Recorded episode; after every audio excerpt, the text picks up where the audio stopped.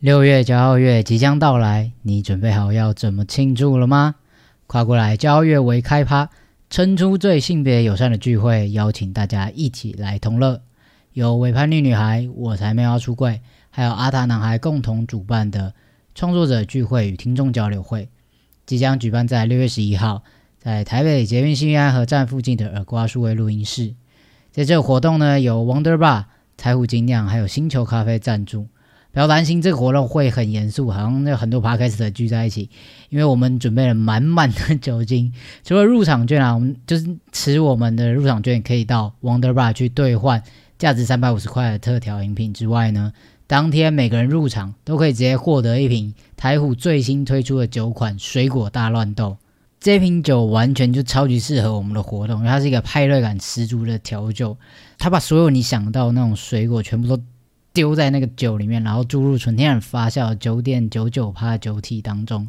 一口下去，令人眼花缭乱的这果香跟酒香，一定可以带领大家迎来 party 的最高潮，好不好？那这个酒当天是诶六月十一号当天才上市，所以所有来参加我们这个活动的人，直接抢先全球喝到这款酒，好不好？详细的资讯呢，我都会放在资讯栏，或是你可以到我们三个的 IG 也可以找到。这么棒的活动，对不对？有喝有吃又有拿，我们还准备了各式各样的呃活动交流，然后还有礼物可以给大家抽奖，这么赞，大家还不赶快手刀去报名？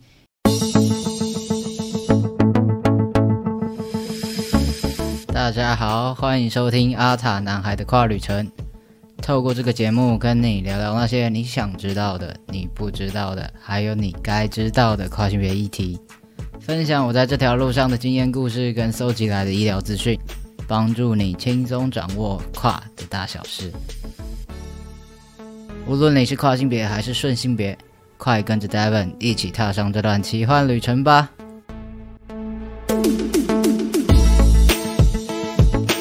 ！Hello，大家好，我是 Devon，欢迎收听今天第三十一集的节目啦。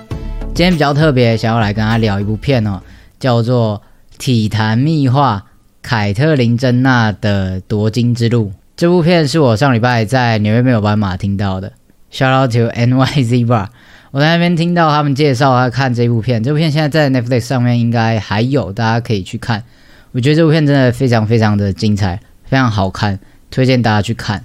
那这部片呢是在讲凯特琳·珍娜这位。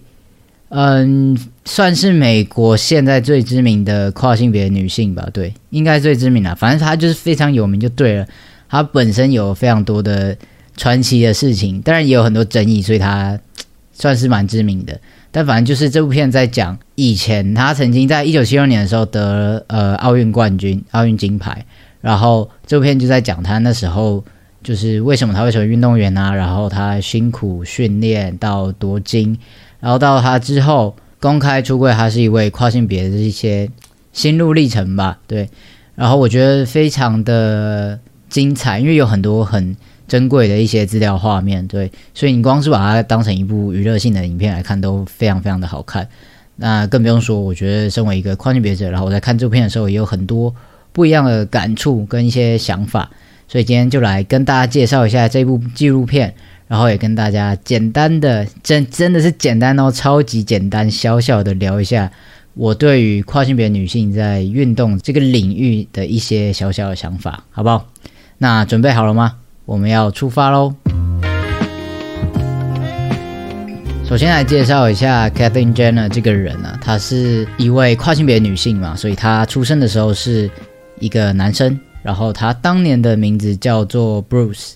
对，那他小时候就是非常的有运动细胞这样子，然后一直到后来他接触了十项全能，然后到他一九七六年到奥运拿下十项全能的金牌，他那个时候是直接打破了男子十项全能的世界纪录，然后还保持了四年吧。对，你知道那那个那个金牌的的那一年奥运的前一年是由苏联拿下这个项目的金牌，所以到。一九七六，他夺牌的时候，就是有一种举国欢腾，然后大家都把他视为民族英雄的那一种。而且十项全能这个是非常非常厉害的运动员才可以做到，因为十项有很多，就包括跑步，然后指标枪、直铁饼，甚至跳高、跳远等等的。所以，呃，每一项之间它其实都有互相矛盾的地方。就如说，你如果跑步的话，你可能需要比较瘦小一点，然后比较敏捷；可是你如果要直标枪、直铁饼，你可能要比较壮一点，然后肌肉量要比较大，你才可以直得远嘛。所以。每一个项目之间都有一点相互矛盾的地方，所以你要十项都能够兼顾，其实是非常非常厉害的。那他那个时候不只是奥运金牌，甚至打破了世界纪录，所以他那时候真的是被誉为世界上最伟大的运动员。故事到这边，他已经是一个非常非常传奇的人物了，应该可以说是没有人不知道他。对，但是后来，呃，在在纪录片里面会会讲述，就他成为一个。夺奥运夺金的选手的一个心路历程，但他夺金之后，他并没有对于他自己的自身的性别认同这件事情，还是有很大的焦虑，跟他自己跟自己对话的一个过程。所以在那个之后，又经过了一段时间，一直到二零一五年，他正式的在媒体上公开出柜，他自己是跨性别女性这件事情。然后二零一七年的时候，就动了性别重置手术。然后一直到现在，他可以说是，嗯，一直在为跨性别族群发声，然后为这个权益做做一些事情，这样子。那当然还有很多关于什么实境秀啊，或是他参与政治啊，选加州州长等等的，反正就有很多后面有很多他的事情，我们就先不谈他个人私底下的事情。但他单就他跨性别者这个身份，他甚至在二零一六年的时候被入选为呃时代百大影响力人物之一。所以他在这个领域上，不管是在运动这个领域上，他创造世界纪录，他奥运夺金，或者是他公开出柜为跨性别女性，以一个已经非常知名的人物的身份做这件事情，他可能要承受有更大的压力跟更多的舆更多的舆论，但是他选择这么做，然后他很真诚的做自己，然后甚至为这个族群发声。所以他不管在哪一个领域上，我觉得单就这一块来说都是非常非常的有成就的。那今天呢，就先不谈太多他个人的一些事情啊。如果要聊他的话，可能要聊八百集之类的。今天这集呢，就先跟大家聊一下我看了《体坛秘话：凯特琳·珍娜的夺金之路》这部纪录片之后的一些观后感吧。我非常推荐大家去看，就是他在 Netflix 上还有，就是大家有的话就赶快去看。我觉得真的非常非常精彩。才一个多小时而已，一下就看完了。对，真的很好看。那我觉得这部片真的很棒的地方是，前面的三分之二啊，它就是用大量的资料画面，包括他以前的家庭录像啊，然后到后来去奥运的一些跟拍的画面，还有一些老照片等等的，然后加上他本人在受访时的一些回忆，然后带大家从头从。他怎么样成为一个运动员，到他夺牌的这个心路历程，然后跟着一起去看这样，所以其实大家在看的时候会是非常的热血沸腾，你知道，就是看他在运动场上挥汗如雨，然后非常努力，然后到打败强劲的对手，成功的呃创造世界纪录，夺得奥运金牌，然后哇，大家都很开心讲哇，然后看就热血沸腾。所以前面的三分之二其实是非常的紧凑，然后很很精彩、很好看的纪录片这样子。但后面的三分之一啊，就是开始着重在他得了奖牌之后，然后他心情上的一些转换，然后跟他自己的对话。因为其实，在前面三分之的时候啊，他都不太有提到说，呃，他自己的性别认同啊，或是他自己是跨性别的这些这个身份，其实都是在讲他呃运动的这个心路历程。所以前面其实你看不到，看不太到，你会觉得这这就是一个运动员的纪录片，他的回忆录这样子。但其实后来他自己的访谈里面，他有说，他以前为什么会这么努力的把自己放在那个运动员的这个角色里面，是因为他觉得，当他创造了布鲁斯这个角色之后，他可以很努力的去扮演他。当他在扮演这个过程中，他就不需要去思考性别认同这件事情，他可以很努力的在田径场上一直疯狂的跑，一直疯狂的跑，他就可以把那些都都丢到外面，就不需要去思考。所以对他来讲，运动这件事情有点像是一个浮木，他只要抓着那个，他就可以暂时忘掉这些烦恼。所以他很努力的去做，好像他努力的扮演好布鲁斯这个角色之后，他人生就可以非常的顺利，因为他就是活在一个大家都希望他成为那个样子里面。但是，一直到他夺得金牌之后，他自己讲，他就是隔天早上醒来，然后他看到镜子里的自己，然后他看到那一块奖牌之后，好像这一切都没有任何的改变。他还是那个他，还是心里住着一个。一个女生的她，虽然他不知道那是那个人是谁，他也不知道那是什么样的感觉，但他知道，他夺得金牌之后，这一切都还是一样。他以为他只要在田径场上一直疯狂的跑，这些东西就会不见。但其实所有的焦虑、所有的不安跟这些迷茫的东西，都会在他一停止跑步的时候又追上来。所以他没有办法从这个这个这样子的困境中。挣脱，他觉得他还是那一个在受困、在挣扎的他，所以影片的后三分之一就是在描述他自己从一个奥运的金牌选手之后，他获得了更多世人的关注，然后大家都在看这样的一个非常成功的男性运动员，然后去很想要知道他的成功的秘诀是什么。可惜他自己，他内心有更大的挣扎跟。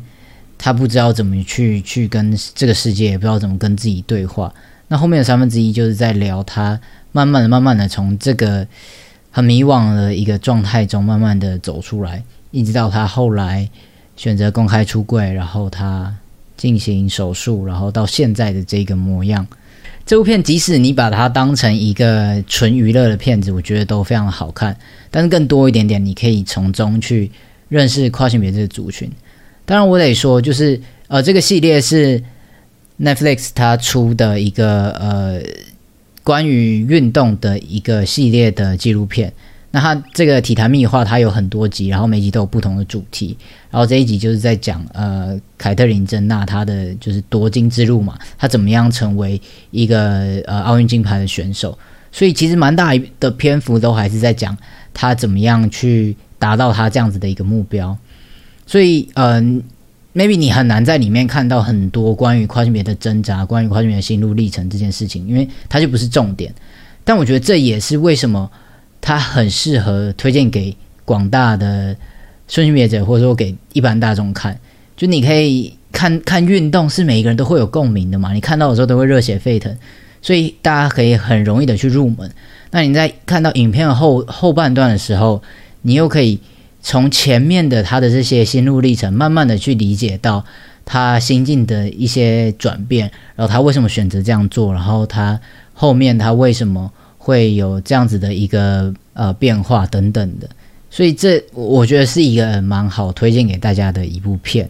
那当然，我觉得每一个人看这部片可能会有不一样的感受。如果是一般大众，或者说你是一个顺性别者的话，你来看这部片，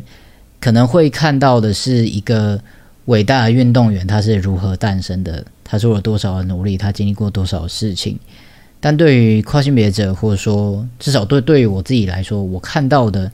比较会是他为什么会成为一个伟大的运动员？就是嗯，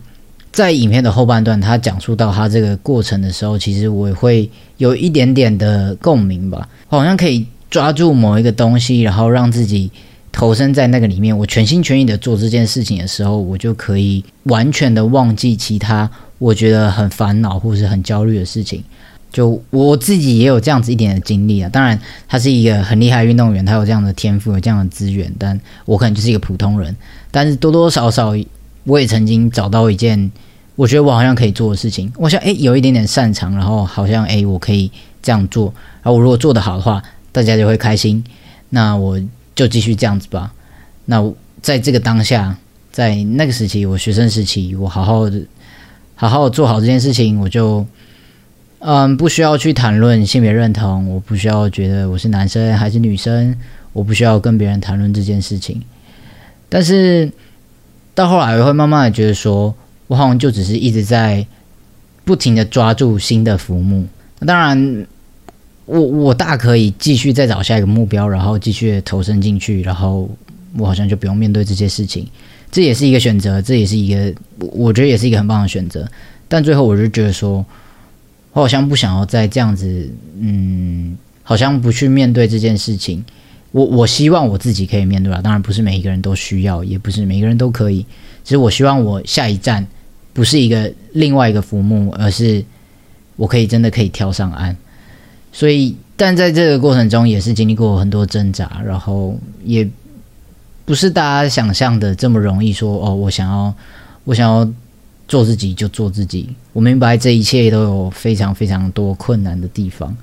那我也不知道说每一个人都应该要这样。其实我觉得从这部片中，我可以看到说，我曾经也是很努力的想要扮演好某一个角色，想要忘记呃跨性别的这个身份，或是这样子的认同。那一直到我后来慢慢的选择，呃自己比较理想中的那个样貌，甚至选择出柜，甚至选择在这里跟大家说故事，其实都是。有一段自己的心路历程啊，所以我相信每一个跨性别朋友在看这部片的时候，也会有一个自己心里的那样子的一个故事。那不管你看到的是这部片的哪一个面向，我觉得都非常非常值得好好的思考。就不只是前面三分之二那样很精彩的画面，后面的三分之一是我我觉得是更值得大家去看的啊，因为那前面的那些就是。就是一个既定的事实嘛，就是一一段很辉煌的历史，但是后面的那三分之一是现在进行式，是可能是很多跨境别者现在身上正在发生的事情，很多人正在迷茫，正在焦虑，正在寻找自己可以怎么样达到理想状态那个路途，所以那后面的东西是更值得大家去思考，值得大家去看的，只是也许不是每一个人都这么想要了解跨性别在干嘛。但是如果你从一个名人、从一个体育选手下去看的话，会觉得，哎，慢慢慢慢，你可以更了解所谓的心路历程，或者所谓跨性别者他的处境是什么样子。也许多多少少能有一点点的了解。好了，那最后还是稍微跟大家谈一下关于跨性别女性跟运动员的这个身份，这中间错综复杂的关系啊。其实凯特琳珍娜她自己也有公开说过，她自己是嗯反对跨性别女性去比女生的比赛的。他说他自己是跨性别者，然后他自己也曾经是运动员，他知道呃你生下来是男生的身体，你本身就会带有一定的优势。那你如果去比女生的比赛的话，那你就是侵犯到女生的权益，这些女性运动员的权益。嗯，我我我觉得，其实在他的这个论点上面。我我可以理解，我也觉得，嗯，我也蛮认同的。就是如果你带有一定的优势，然后你硬要去，呃，比比那个比赛的话，那你绝对是会侵犯到别人的权益，你会伤害到原本这些女性运动员。但是这中间又有很多很细微又很复杂的关系，就是说，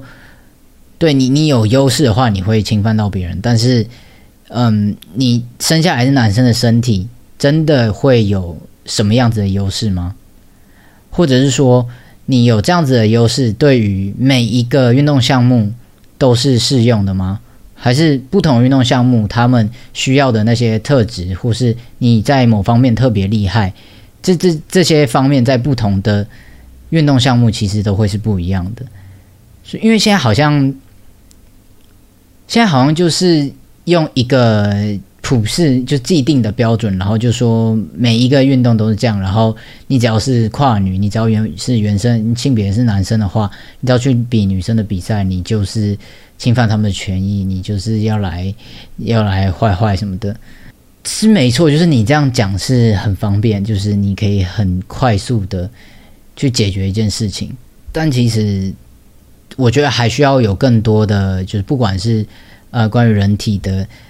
呃研究也好，就是你真的能够就生理男性真的有多少样的优势吗？因为我我自己看的是有很多研究报告是有有优势的，也有一些人说是没有一定的优势，或者是这些优势在不同运动项目是有不同的影响的。所以这中间其实还需要更多的研究报告，或者说更确切的证据去证明会有什么样子的影响。不然现阶段其实感觉都还是停留在我觉得怎么样，所以应该怎么样怎么样怎么怎么样，不管哪一边啦，我我觉得哪一边都是，所以这也是这个议题我觉得很难聊的原因，也是我为什么这么不想要聊这件事情的原因，因为有超多人都有传讯跟我说，他希望我可以谈跨性别运动这件事情。可大家也知道，这就是一个千古难题啊！我真的不觉得说，就是我我只要性别认同是怎么样，然后我就去比那个比赛，就是完全的正确，就是维护人权，这样就是对的。只是站在这个角度的话，但是现在又有点变成是，你站在这个立场，然后你就开始说跨性别都怎样怎样怎样怎样，其实也没有一个完全的证据说。哦，一定会有什么样子的影响，所以我自己啊，我自己反比较站在中间派，就是我也不觉得这边完全对，我也不觉得这边完全对，我觉得还需要有更多的研究或者说资料来了解到底是一个什么样的成因，而且我真的觉得可能不同的比赛都会有需要不一样的制度吧，或者是不一样的标准，就现在有点太太一概而论了。对，我觉得需要更更更细致的东西，但这可能又要耗费更大的成本，然后就会有人说，为什么要为了跨性别是少数族群，然后花费这么多成本？你们就是少数人，你们就去旁边玩就好了，你还要来花费我们的社会成本什么的？好，随便都和你们讲，讲一讲又暴气，啊没有，但我我我我想表达的是，就是这是跨性别者的基本人权。而且，嗯，都说前阵子也有，就是美国一个跨性别女性的游泳选手嘛，然后去比女生的比赛，结果就直接吊打其他女生，这样这件事情也引起蛮大的反弹。那其实可以理解啊，就是大家会觉得说他他就是男生身体，他来比这个就是就是不公平啊什么的。那但是我我要说，不管你觉得公平还是不公平，最少这件事情绝对不是跨性别者的错。更不会是那一位选手的错，他是乖乖的按照了这个制度，然后按照所有的规范，然后他去选择，他去做他可以做到的事情，他并没有违反任何的规则，然后没有做什么坏坏的事情，所以这完全不是他的错。如果你觉得这个不公平的话，这是制度的问题，就是可能需要更严谨或是更细致的讨论。而不是把所有的错都怪他身上，然后怪到所有的跨性别者身上。我觉得这是在我们进行沟通、在进行讨论的时候，需要更更理清的点。因为太多时候只是，我觉得双方都是啊，就是我觉得怎么样，所以你们全部都怎么样，或者我觉得我这样才是对的，所以只要跟我嗯不一样的，你们全部都是错的。可是要去思考，就是造成这个结果的原因到底是什么。所以呃。身为一个跨性别者，其实在这这些议题的讨论上面，也是有很多的难处啦。我觉得我们有我们的辛苦的地方，我们有需要照顾的地方，但我也不希望因此而侵犯到任何的权益，或者是造成别人的困扰。所以这中间可能还需要更多的讨论吧。那就希望大家如果真的呃有什么想要聊的，或想要分享的观点，或是你有什么样的问题，都非常欢迎在下面留言，或是传讯到我的 IG 来找我。好了，那今天这这一集好像肉肉等讲了很多啊，其实 好像没有没有没有一个很完美的结论，但主要就是想跟大家分享《体坛秘话：凯特琳·珍娜躲进之路》这一部纪录片，我觉得它真的非常好看，非常推荐大家去看，好不好？大家有空的话就赶快去 Netflix 上面看，好不好？那也欢迎大家跟我分享一下你的观后感，或是你有其他想要推荐我看的，都非常欢迎来告诉我。好啦，那大家。不要忘记去追踪我的 IG，然后阿塔男孩的跨旅程也给他订阅订起来，好吗？那今天就先到这边啦。阿塔男孩的跨旅程不定期出发，我们就下一集再见喽，拜拜。